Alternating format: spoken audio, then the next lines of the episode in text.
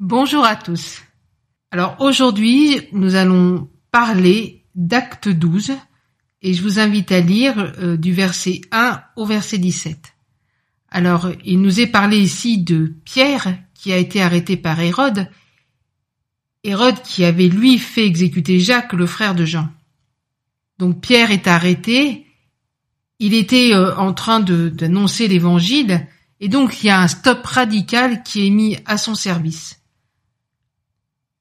Alors il faut savoir que si rien ne se passait pour Pierre, au bout, c'était la mort qui l'attendait. Donc on le met, pour être sûr qu'il ne s'échappe pas, sous la garde de quatre escouades, de quatre soldats chacune.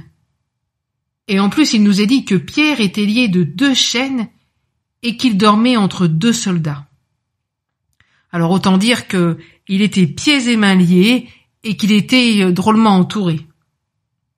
Tout ça me ramène un peu à l'Église d'aujourd'hui.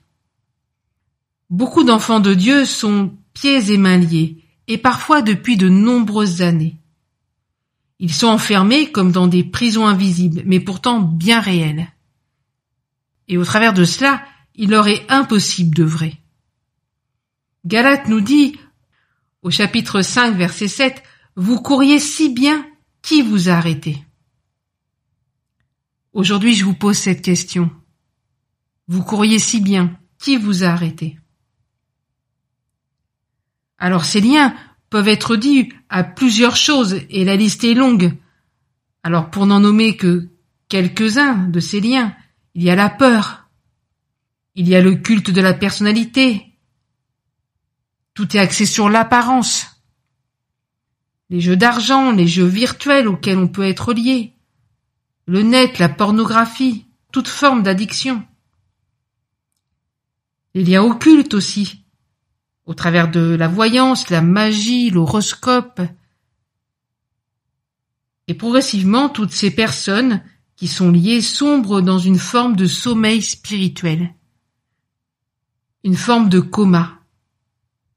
Mais Dieu veut leur faire vivre le réveil. Notre monde a besoin de résurrection.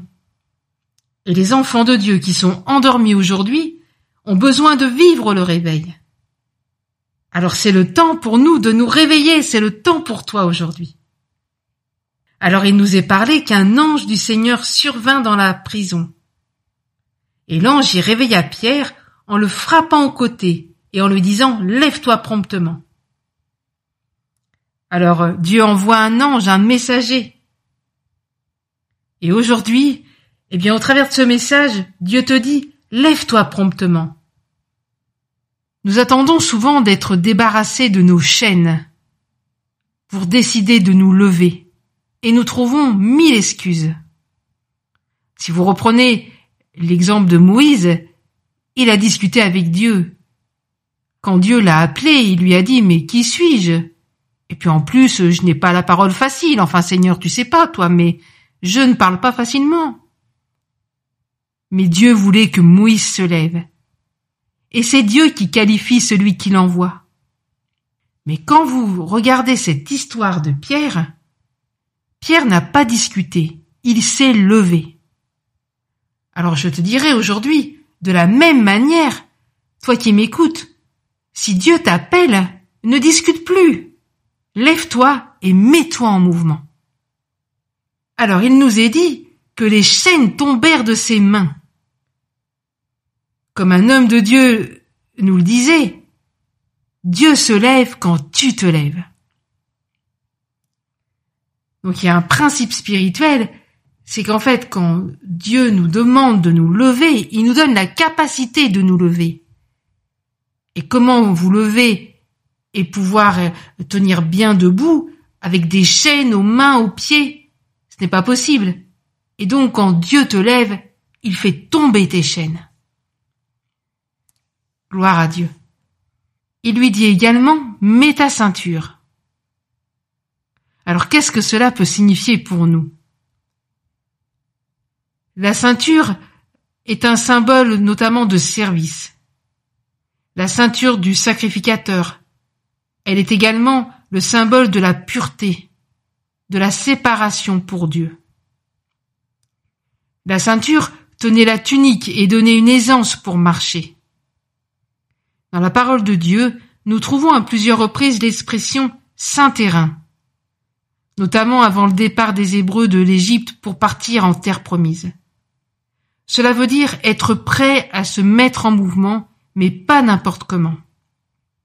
Éphésiens 6.13 nous dit Ayez à vos reins la vérité pour ceinture.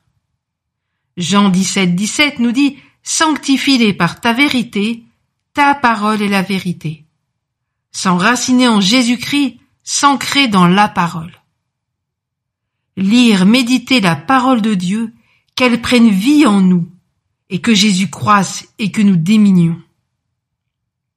Romains 12.2 nous dit Ne vous conformez pas au siècle présent. Nous vivons dans un siècle où le mensonge est partout. La télévision, toutes ces publicités, la crème anti-rides, le dernier truc à la mode pour maigrir sans effort. On veut nous faire comprendre que nous avons besoin de telle ou telle chose et que le crédit est juste tant par mois. Mais on ne vous dira pas la suite. Trop souvent, le chrétien va se conformer à ce monde et mentir à son tour. Nous nous mentons à nous-mêmes. Je n'ai pas le temps pour Dieu. C'est un mensonge. Oui et non, nous prenons des engagements et nous ne les tenons pas. Cela relève du mensonge. Au travail, combien d'entre nous sont au travail sur les réseaux sociaux? Nous ne mentons pas, vous allez dire, mais nous trompons notre employeur. Fausse déclaration d'impôt, fausse déclaration de changement de situation familiale pour continuer à recevoir une, une prestation quelconque. Dans l'église, le dimanche, nous avons un visage tout résou, et la semaine chez nous, nous sommes exécrables. Des correspondances avec une personne du sexe opposé sur le net qui devient progressivement plus que de la proximité. Vous voyez ce que je veux dire? Et l'on dit au conjoint Je ne fais rien de mal, oh, j'évangélise. Enfin, tout un tas de situations, et vous en connaissez certainement d'autres, où l'enfant de Dieu se retrouve ligoté les pieds et les mains lié, privé de liberté et de la liberté de servir son Dieu. Nous devons renoncer à toute forme de mensonge. Les chrétiens vivent dans ce monde et ont besoin de ne pas se conformer au siècle présent. Nous avons besoin d'être renouvelés dans notre intelligence. La parole de Dieu nous éclaire, elle sépare jointure et moelle, elle fait le tri en ce qui est de Dieu et ce qui ne l'est pas. Et je rajouterai que le Saint-Esprit lui fait cette œuvre en nous. Il sépare jointure et moelle au travers de notre méditation de la parole de Dieu. Se dire aussi que c'est simplement le Saint-Esprit qui fait le travail sans méditer la parole est aussi un mensonge. Nous avons besoin et du Saint-Esprit et de la parole de Dieu. Les reins, pour un hébreu, concentrent toute la force d'un humain et ils symbolisent sa stabilité. Là se trouvent les mobiles profonds de la vie d'un homme et la source de sa force, le siège de ses sentiments. Couvrir ses reins avec une ceinture de tissu, épais ou de cuir, c'est donc protéger sa force vitale. Paul nous dit dans Philippiens 2.5 Ayez en vous les sentiments qui étaient en Jésus-Christ. Nous avons parfois gardé dans nos cœurs des sentiments de haine, colère, jalousie, amertume, non-pardon. Tout cela nous enferme comme dans une prison. C'est le temps de renoncer à ces sentiments et de devenir enfin libre. Toutes ces choses, tous ces péchés, tous ces mauvais sentiments nous tiennent enchaînés.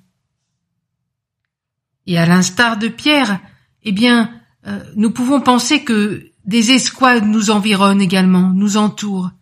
Ces escouades, qu'est-ce que cela peut être? Eh bien, ce sont toutes les puissances mauvaises qui sont qui ont accès à notre vie parce que nous avons euh, été en dehors du plan de Dieu. Nous leur avons ouvert la porte. Mais néanmoins, le Seigneur te dit qu'aujourd'hui, c'est le jour de ta délivrance, c'est le jour de ta liberté. Luc 12, 35 nous dit que vos reins soient sains et vos lampes allumées. Cela veut dire que nous devons nous préparer. ceindre nos reins de la ceinture de la vérité et marcher avec nos lampes allumées, c'est-à-dire de refuser tout ce qui n'est pas lumière pour marcher dans la lumière. L'ange lui dit également au verset 8, Mets ta ceinture et tes sandales. Les sandales permettent de marcher sans se blesser les pieds.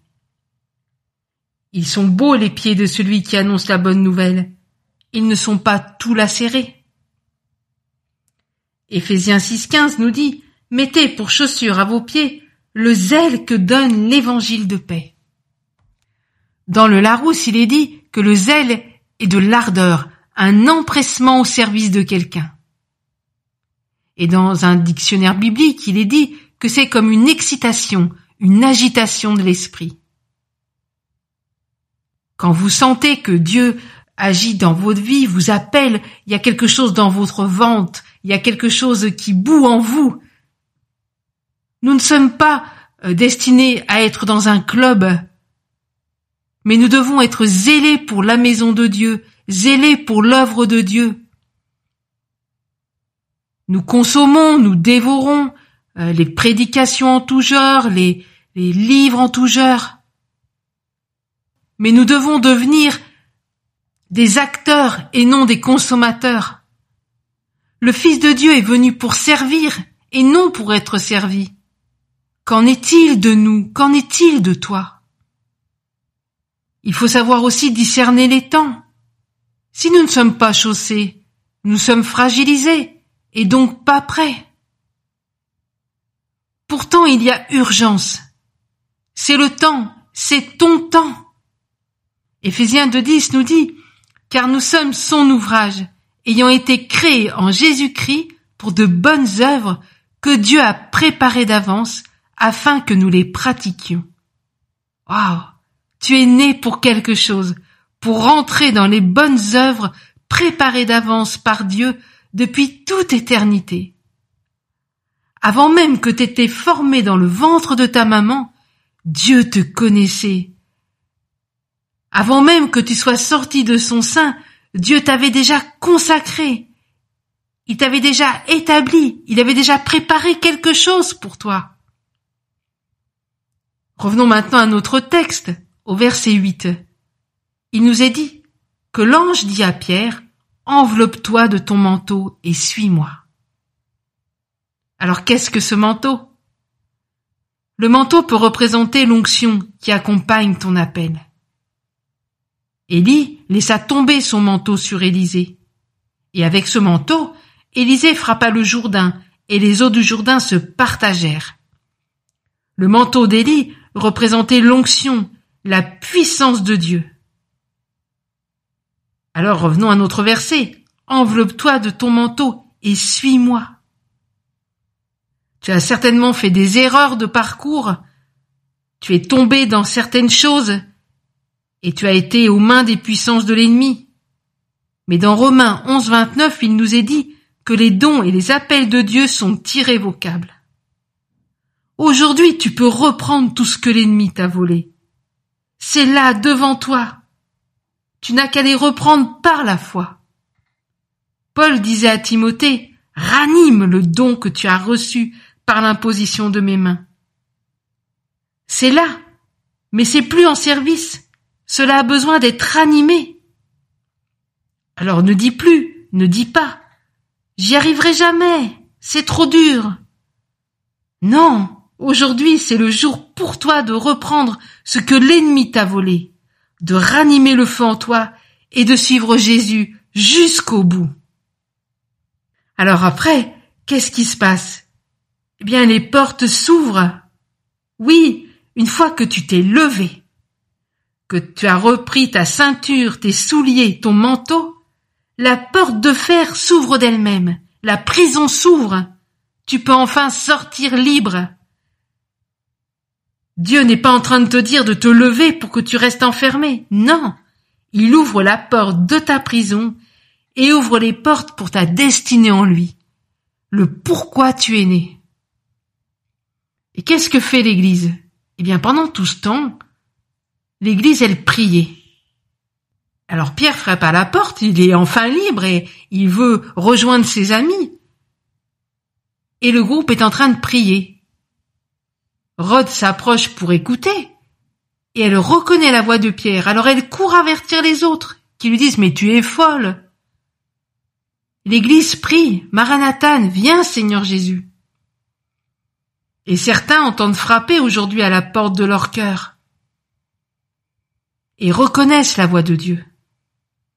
Tout comme Rod dans notre histoire, je viens te dire que Jésus est là, derrière la porte, et c'est le temps pour toi de te lever. Ne me dis pas que je suis folle. Non, je ne suis pas folle. Pour toi, c'est le temps d'ouvrir la porte de ton cœur et de laisser enfin Jésus être le Seigneur et Maître de toute ta vie et de te lever pour servir à sa gloire. Dieu est en train de faire lever une armée d'hommes et de femmes, et tu en fais partie. Alors aujourd'hui, sors de ta cachette. Sors de cette prison. Sois libre de tous tes liens et rentre dans ce que Dieu a prévu pour toi d'avance. Un jour j'ai eu une vision. J'étais sur une muraille d'un château. Et je regardais au loin, comme telle une sentinelle. Et j'ai vu comme une armée qui s'avançait. Et je me suis retournée à l'intérieur du château pour voir et avertir les gens qui étaient dans le château. Et il n'y avait personne. Et j'ai vu comme une armée alliée qui s'avançait. J'ai reconnu que c'était une armée alliée. Et j'ai dit aux gens, mais c'est une armée alliée, sortez! Sortez de vos cachettes! Et tous y sont sortis, les uns derrière les autres. Il y a un gros nuage noir qui s'avance sur nos pays. Il est déjà sur nous. Beaucoup ont déjà répondu à l'appel de Dieu et sont enrôlés dans l'armée de Dieu. Et aujourd'hui, c'est le temps pour toi de rejoindre cette armée. C'est le temps pour toi de décider de marcher dans la vérité et en vérité. C'est le temps pour toi de ranimer le feu et de ranimer le don qui est en toi. C'est le temps pour toi de, revivre dans cette onction qui t'a été donnée par Dieu.